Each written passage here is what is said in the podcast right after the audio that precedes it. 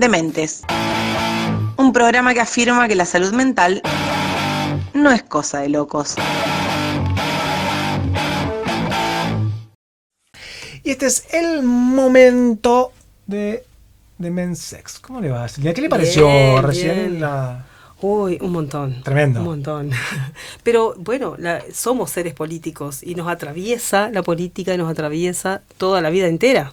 Y si hablamos, hoy que pensábamos hablar de, de deseo sexual, eh, a veces nos preguntamos qué es eso y, y muchos pacientes van a la consulta porque dicen no tener deseo sexual y está como que qué nos está pasando, tenemos Ajá. un problemita porque no tenemos deseo sexual.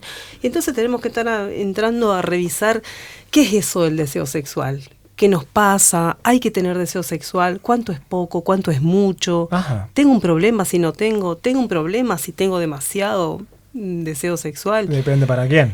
Claro, Ah. entonces, bueno, hoy vamos a hablar un poquito de eso. eh, capaz que vos me tiras algunas preguntas que por ahí te surjan, yo también te puedo contar cositas. y- Decía, decía por ahí una, una paciente que estaba conociendo a una pareja, había viajado para conocerlo y estar, y dice, no, la verdad que es muy interesante, pero el problema es que quería todo el tiempo.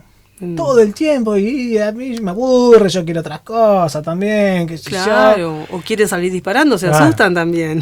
Bueno, y por ahí decía que le- alguien le había comentado, eh, bueno, pero ¿qué más querés? Buenísimo, genial, que quiera todo el tiempo, como que si eh, que sea todo el tiempo fuese buenísimo. Y yo decía, Claro. no, yo no quiero todo el tiempo, que sea bueno. un- Y está sobrevalorado. después Hagamos otra cosa también, claro. Está sobrevalorado como, mira, la otra vez que hablábamos de orgasmos también yo decía lo mismo, está sobrevalorado el orgasmo. Bueno, el deseo también. Es como que hay una dictadura del placer, una dictadura de que hay que tener deseo. Me encantó esa, dictadura del placer, me encantó. Sí, y que si, por ejemplo, si vos no tenés deseo sexual, quiere decir que entonces el sexo no te gusta o que Mm. no hay placer ahí. Eh, pero mm, es una, una visión muy acotada pensar de que el deseo es deseable. O sea que hay que tener deseo para, eh, ay- para que algo nos venga a hablar de que tenemos salud, de que estamos bien y de que, bueno, eh, vamos por buen camino. A veces eh, el deseo, la falta de deseo es lo más saludable que le puede pasar a una persona, por ejemplo, cuando está en una relación violenta. O es una alarma que te salta cuando vos eh, ya ves que no, no podés sostener una relación y entonces ya cuando no tenés deseo sexual o rechazás a tu partener o a tu pareja, es decir, bueno, eh, tengo que tomar una decisión porque así no puedo seguir. Ajá. Y ese es el detonante, por ejemplo, para terminar una relación tóxica. Vos. A veces se sostiene una relación tóxica porque conviene, porque eh, es funcional, pero cuando el deseo sexual se ausenta y uno empieza a decir, "Uh, pero ni esto ya. Y bueno, ahí se toman otras, otras decisiones. Y un gran problema también esto que vos decías, la discrepancia en el deseo. Cuando hay personas que tienen muchos deseos sexuales, o sea, quieren con una frecuencia, por ejemplo, diaria o dos veces al día, o bueno, o que no coinciden con su pareja, Ajá. que su pareja capaz que no quiere tanto, y bueno, eso es un problema en las parejas, porque bueno, siempre esto del deseo es en relación a otro, no es que eh, haya un librito o un parámetro que nos diga, bueno, el- el- tanta cantidad de deseo es normal y tanta no. Claro. Siempre en relación a alguien, eh, porque capaz que yo tengo deseos todos los días, pero si me pongo con una pareja que quiera cada dos semanas y, y vamos a estar en un problema. O al revés, ¿no? Entonces yo capaz que si no me relaciono con nadie, Claro. y yo no... Los lunes de 7 a 7 y media. ¿eh? Y justo tu pareja a esa hora es la peor hora del mundo, o sea, Claro. lo que menos quiere es tener Sí, una sí, relación sí. sexual con alguien. Claro. Entonces, bueno, esto nos viene a traer a- bien eh, claramente que el deseo siempre es en relación a otro. Uno puede tener como un, un deseo así como espontáneo que de la nada, uy, no sé qué me pasa, estoy como cachonda, eh, no sé, tengo ganas de, de- de encontrarme con alguien o estoy como abierta a una situación erótica, a una situación sexual. Que eso, bueno, eso uno entiende que eso es el deseo espontáneo. Mm. Pero a veces, y en la mayoría de las veces, no sucede así.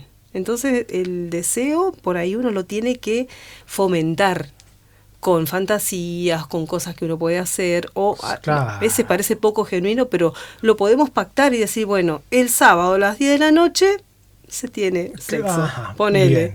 Eso a veces tiene mala prensa, como dicen, no, no, si, es- si lo Si tengo no que pedir, claro. si no es espontáneo y genuino, no vale, eso es todo ficticio, es actuado. Pero a veces nos sale así como de la nada que, uy, me levanté caliente hoy, ¿qué me pasa? Vengan. No. Eh, puede pasar, pero no es en la mayoría de, la- de las veces que se presenta el deseo. Se trabaja el deseo. Sí, y se construye, se construye con otro, eh, porque el deseo no es solamente biología ni hormonas. No, claro. ¿Mm? Entonces, y está en el cerebro, porque hay gente que tiene problemas físicos a nivel, qué sé yo, medular, o sea, eh, nervioso, y no, no tiene este, sensaciones, por ejemplo, pero el deseo lo puede tener intacto, e incluso puede tener orgasmos y sensaciones mentales, y pasar muy bien este, con otra persona. Pero sí, se trabaja, se construye y... mm, y, y- por eso podemos pensar que el deseo puede estar en cualquier época de la vida, en la menopausia, en la tercera edad, en la discapacidad, eh, en todo momento. No es que el, el deseo propiamente dicho el deseo sexual y que tengas eh, erecciones y eyaculaciones y orgasmos y que uno diga, bueno, esto funciona todo bien, sea patrimonio de las personas jóvenes, por ejemplo. Ajá. Y a veces, para, No, para complicarla más, eh, sabemos que hay como una dictadura ahí de que el deseo es eh, patrimonio de los jóvenes, los lindos y los flacos. Porque es como que uno, eh, si ve a una, a una vieja, por ejemplo, y que anda cachondo, dice, uy, qué vieja degenerada, o qué viejo verde. O si ves una gordita, uy, pero qué gorda degenerada. En cambio, si ven a una que fitness, nadie dice nada. Mm. Hablo como De- generalizando. del esto, ¿eh? deseo y lo deseable también, ¿no? Bueno, por ahí decías eh, de esto de la, de la construcción del deseo y mm, que no es solamente una cuestión física, sino que es muy mental. Totalmente, totalmente. A veces uno tiene todo, o sea, todo lo que te han dicho que, que tiene que pasarte para que vos estés bien de deseo y, y no sentís nada. Capaz que tenés la pareja que soñaste, eh, tenés el encuentro perfecto, qué sé yo, te habló la persona que tanto querías que te hable, pactan un encuentro, eh, eh, viene todo bien y de repente vos decís, hoy estoy como anestesiada, no me pasa nada, me tocó y no, no, es como que me quiero ir a mi casa, como Mm. que suspendamos todo porque estoy eh, bloqueada. O incluso mm, cómo nos pueden afectar las creencias acerca del cuerpo, por ejemplo. Hay personas que no se sienten lindas, que se sienten gordas, que se sienten este poco deseables porque porque no están dentro de un prototipo de belleza y entonces ya se bloquean para tener eh, deseos o para querer eh, fomentar eh, un encuentro con alguien, o qué sé yo, no- ni siquiera se ponen en una red social o no, no quieren sacarse una foto. Ya ni siquiera se sienten deseables para sí mismos, evitan mirarse al espejo. eh, Imagínate, si uno solo no se siente, no se gusta, Sí. menos puede pensar que alguien va a gustar de uno. Mm. Entonces eso es un, una espiral negativo que, que te tira para atrás. Seguro. Y, y si encima llegas a, a- a esta, a este encuentro y el otro piensa que tocando determinados lugares ya estás enciende como un prendido y apagado, está en el horno, ¿no? Totalmente. Eh, porque no se trata este, este generar el deseo eh, en el otro eh, de tocarle eh, una parte, tocarle otra y que ya está, sino que eh, ahí se, se, se genera, aunque sea algún tipo de intimidad, se genera algún tipo de vínculo, por más que sea una, algo ocasional, ¿no? Pero eh, Sí. se, se debe generar, hay algo ahí que debe entrar sí o sí el, lo mental, el cerebro, en Sí. juego, que no es una cuestión meramente física. No, para nada. A veces uno tiene como un libreto en la cabeza de todas las cosas que tiene que decir supuesto, y claro. hacer. Paso uno, paso dos, La invito, listo. le hago todo, eh, no sé, todo, tiene todo como un guion, ¿no? Guionado. Y por ahí se encuentra con personas con las que vos decís, nada me funcionó, ¿qué hice mal? Y capaz que hizo todo bien esa persona, todo bien lo que pensaba que había que hacer. Pero ¿qué pasó? Se encontró con un otro. Y ese otro tiene gustos distintos tal vez, tiene sus propias demandas, tiene su propia libertad. Entonces, bueno, ahí eso a uno lo excede.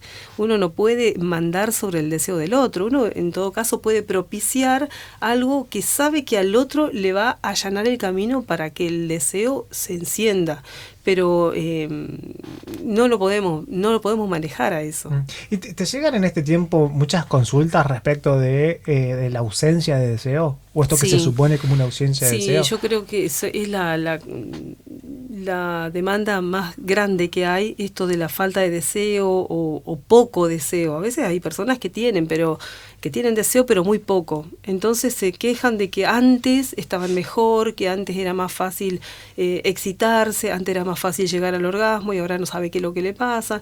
Entonces todo lo que tiene que ver con el estrés que uno vive diariamente eh, o, en, situaciones eh, particulares inciden, pero así este, directamente en, en el deseo sexual. Y mm, somos contextos, somos historias, no somos biología, no somos un cuerpo. Y no mm. funcionamos como una máquina. Podemos sí tener ciertas reacciones, pero incluso las reacciones que parecen hasta reflejos, eh, las podemos dominar. Por ejemplo, las ganas de ir a hacer pis. ¿Cuántas veces las podemos dominar y uno dice, bueno, no, pero es una cosa que no puedo dominarla porque es un reflejo, porque me sale? Y eso se educa se aprende, como también se aprende em, la sexualidad. La sexualidad no es este natural, no, es lo más cultural que hay, es aprendida, somos, somos humanos, no somos animales de instinto. Entonces eh, ahí es la gran diferencia que tenemos con, con, con, los animales, los seres humanos, que los animales tienen instintos y nosotros tenemos sexualidad, tenemos deseo, los animales no no, no están este, sacando la cuenta, uy, si hago esto, y si le invito, y si, la, y si viajamos, y si hacemos tal cosa. Em, la construcción ahí, no, el lenguaje es lo que nos, nos hace construir. Absolutamente, absolutamente. El, el, programa pasado decíamos que el ser humano es, o la humanidad es el síntoma animal debido al lenguaje que por lo cual tenemos que atravesar todos y la sexualidad es parte de toda esa cuestión, ¿no? Totalmente. Eh, toda nuestra realidad y todo nuestro comportamiento está atravesado por el lenguaje y no hay algo que sea en el humano algo instintual.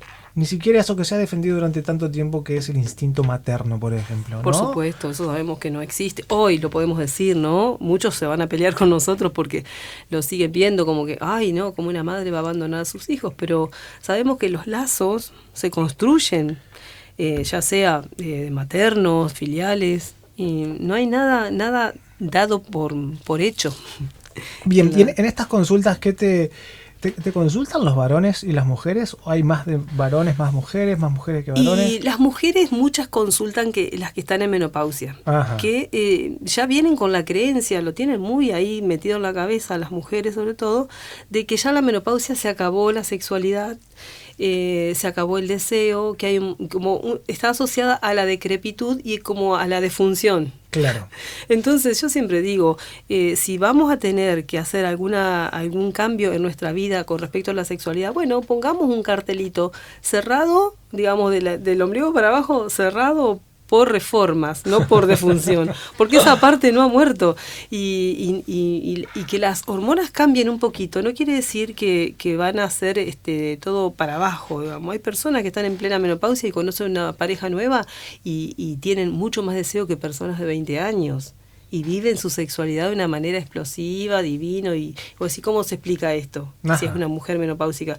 Y no tiene nada que ver la menopausia con el deseo. O sea, sabemos que el deseo es mental, entonces uno puede tener deficiencia de estrógeno, un montón de cosas este, que pueden impactar en lo físico, pero tener la cabeza de una, de un adolescente, por decirte, en cuanto que uno entiende ah, lo que es el deseo de un adolescente o de una persona más joven. Y bueno, las mujeres sí son las que más eh, mm, consultan en esa edad. Hay chicas también más jóvenes, sobre todo de más o menos entre los 30 años, yo digo, son las personas que más sufren, los de 30, así como eh, un promedio, por lo menos lo que yo veo, que me consultan y bueno, en esa etapa también tienen muchos, muchos sufrimientos, muchos mambos que vienen y, traen con respecto a la sexualidad, con la falta de deseo y también con la, la falta de entendimiento con sus parejas. Es como que la discrepancia en la, en la frecuencia y en el deseo es como que rompe bastante las parejas, trae muchos conflictos y a veces hasta se separan por esa cuestión, porque claro, el que tiene muchas ganas eh, demanda y el que se siente demandado se siente violentado. Incluso a veces no pueden ni siquiera andar este, desnudos por la casa o acostarse, abrazarse solamente porque ya el otro lo entiende como, bueno, vamos a tener sexo y la persona no nada que ver con eso y bueno, se arma una discusión ahí. Entonces, es una situación bastante violenta en las parejas eso, la discrepancia en el deseo. Y con los varones este, también influye mucho. ¿Vos pensás que eso funciona así como una especie de imperativo? Eh, ¿Hay que? Eh, no sé si tengo ganas o tengo ganas, pero eh, ¿tengo que? Sí, por supuesto que como que en el contrato de pareja implícitamente está esto de que la pareja me debe sexo. Y si no, ¿para qué estamos? ¿No? Entonces, a veces hay que ponerlo en palabras y decir, bueno, ¿qué queremos? ¿Queremos hoy tener sexo o, para eso estamos juntos solamente? O sea, poner en claro eh, y, y establecer prioridades, porque si una persona no tiene como prioridad absoluta la sexualidad o el, o el ejercicio del sexo mm, algunos días en la semana, por ejemplo, bueno, ponerse de acuerdo con eso, porque la frecuencia es como el puente que une a las dos personas. Una persona puede querer eh, cinco veces la otra siete veces en la semana y entonces se tendrán que poner de acuerdo quieran o no en algún punto porque si no no van a poder eh, convivir con eso va a traer conflictos, discusiones y, y, va a terminar dañando el vínculo, e, ese punto en especial. Y los varones a veces, claro, tienen más todavía el mandato, sobre todo por el género, de que deben tener ganas siempre. Ajá. Entonces es también eh, una, una, exigencia que se vuelve eh, en contra del deseo, porque no hay peor cosa para el deseo que el deseo exigido. es lo que la obligación, claro. claro menos, ganas, menos ganas vas a tener. Incluso cuando eh, la manera de trabajar con las parejas así que se sienten muy presionadas es precisamente indicarles que dejen de hablar de sexo, de, presionar con, con, con esto de que tengamos relaciones, porque mm, no va a aparecer así el deseo. Y cuando automáticamente dejan de exigir, la otra persona es como que mm, le empieza a aparecer. Eh, como quien no quiere la cosa, empieza a sentir cositas nuevas, ya no siente eh, el rechazo hacia su pareja que está muy demandante, no siente miedo, no siente esa amenaza de, de que me van a pedir, hoy me toca. Y el otro tampoco se siente tan rechazado, porque es las dos partes sufren en ese caso. El que es rechazado porque tiene ganas y el otro que, que rechaza porque se siente acosado. Entonces todo el mundo la pasa mal lamentablemente. Pero sí, los varones consultan más por eso también, por, por, por, esa exigencia, incluso ahora que las mujeres estamos como tan empoderadas y tan como decir, bueno, ahora somos eh, nosotros las que tomamos la iniciativa, los hombres también ahora están sintiendo esto de que se sienten sobreexigidos y necesitan cumplir y tener que siempre tener una erección, tener ganas cuando la mujer quiere y ahí vienen los problemas. Entonces, em, hay muchos chicos jóvenes, por ejemplo, que ahora hacen uso de Viagra o, algo que les ayude como para tener una performance o para decir, bueno, tuve, no sé, en la noche estuve con tres mujeres distintas o, pude tantas veces y como para cumplir. Ajá. Y es como una exigencia de, no sé. Una especie de trofeo. Sí, sí, sí, sí. Y que les da chapa, como decía, uy, sí, aquel es, sí, tiene, tiene con qué, tiene con qué. Y como que eso fuera un valor. Claro. Entonces, bueno, son cuestiones que, bueno, vienen a dar este, identidad o entidad, digo yo, eh, esas cosas. Bien. Eh, Silvina, si te consultas parejas también. Sí, sí, sí. Yo hago terapia de parejas y, y sí, muchos traen esto. Eh, que les trae conflictos porque eh, todo bien, capaz que sí se entienden para, para la diaria, qué sé yo, son compañeros, eh, vamos, a, vamos a pasear, vamos, tenemos los perritos, eh, nos entendemos para cualquier otra actividad, pero él en el sexo eh, es como que no se entienden, con la frecuencia, por ejemplo. Entonces, claro, siempre hay uno que se siente mm, que no es suficiente, que es rechazado, o no se siente gustado, o entran las sospechas de que, ah, entonces yo no te gusto, o, o, ¿qué, estás haciendo? Otra, O sos gay, o qué está pasando, me estás mintiendo. Y además de la frecuencia, ¿hay otro tipo de discrepancias respecto del deseo? Y a veces con las prácticas, con el tipo de prácticas. Hay parejas que, por ejemplo, eh, sobre todo yo lo veo en los hombres, que les gusta mucho el sexo oral y hay mujeres que no quieren eso, que no quieren practicarlo y tampoco eh, no, no les resulta agradable recibirlo. Entonces también es como que traen esto de que ellos desean, los varones, es lo que más veo yo, desean, pero con todas las ganas que suceda eso y la pareja les niega y es como que siempre se quedan ahí como planteando, bueno, algunos lo hacen así como bien mm, visible y dice, bueno, si vos no me lo das, lo voy a tener que buscar afuera. Imagínate que te digan una cosa así también.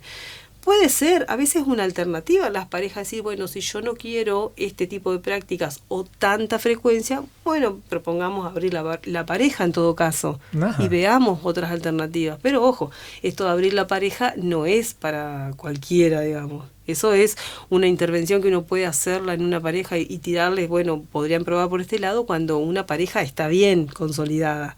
Entonces no, no se están matando como pareja y bueno, eh, que se pudra todo, sino que sea como una alternativa sanadora también. Sí, sí, sí. Una alternativa que puede venir a ayudar, pero no todo el mundo puede hacer eso. Ah, ¿Le has indicado a alguien, abran la pareja? Sí, yo les he tirado, o sea, no como una indicación, como un imperativo, pero sí les he tirado la posibilidad, que lo piensen, porque si así como estaban no les servía a ninguno, y yo les tiro así como una intervención. ¿Y qué le parece si la abren? Ya que están desconformes con, por ejemplo, con la monogamia. Y se, y se celan y, y, están espiándose los celulares y no, y no vaya a ser que me, que me engañe, qué sé yo. Y si en, de todos modos, no es yo tiro así. Y si hacen, si abren la pareja, capaz que tienen, ya no tienen más el problema de controlar al otro, total ya saben que lo que está por otro lado, o sea, y se pueden contar y todo se los tiro como para dejarlos pensando. Este, pero bueno, aplicarlo eh, es, eh, es de cuidado, digamos, y hay que hacerlo conscientemente, con responsabilidad. No es cuestión de que uno la abra por, porque a uno le gustó y que el otro no abra de su ah, lado. Claro, seguro, seguro. Siempre hay que ser responsable en eso y ponerse de acuerdo las dos personas. Como siempre digo, qué sé yo, abrir la pareja no es para cualquiera, un trío tampoco es para cualquiera aunque resulte como muy, este, muy moderno y muy decir, oh, nosotros somos reabiertos, eh, no, está todo bien entre nosotros y basta que tengan una experiencia de esa para que después se estén pasando factura y se terminan peleando. pasa, pasa eso. Bien, y mm, para, para fomentar el, el deseo en, en la pareja, en el otro. Y hay cosas que ayudan. O sea, a veces uno puede tirar como una, una receta que eso. Yo lo tiro, pero les siempre digo, ustedes tómenlo eh, con pinzas a esto, porque nada, nada es una receta infalible. Lo que le puede servir a una persona, a otro no, no, más que nada que ver.